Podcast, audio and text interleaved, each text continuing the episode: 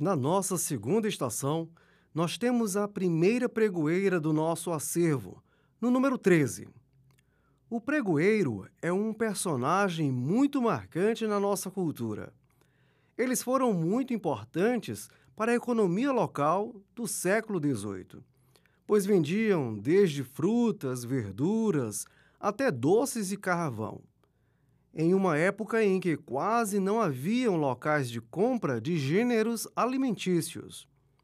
Os pregoeiros foram citados em muitos romances locais e, embora não tivessem grau de escolaridade, saíam pelas ruas entoando rimas, poesias e músicas sobre os itens que vendiam, em voz alta, que eram denominados pregões.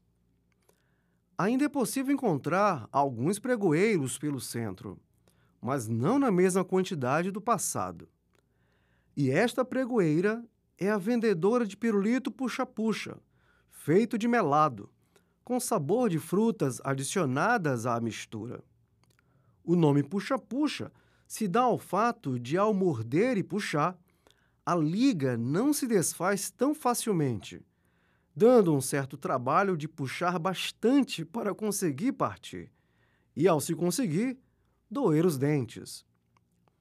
Temos uma pregoeira de pirulito icônico na nossa cidade, chamada de Dona Corina, que, embora muito idosa, ainda vende seus doces pelas ruas do centro histórico.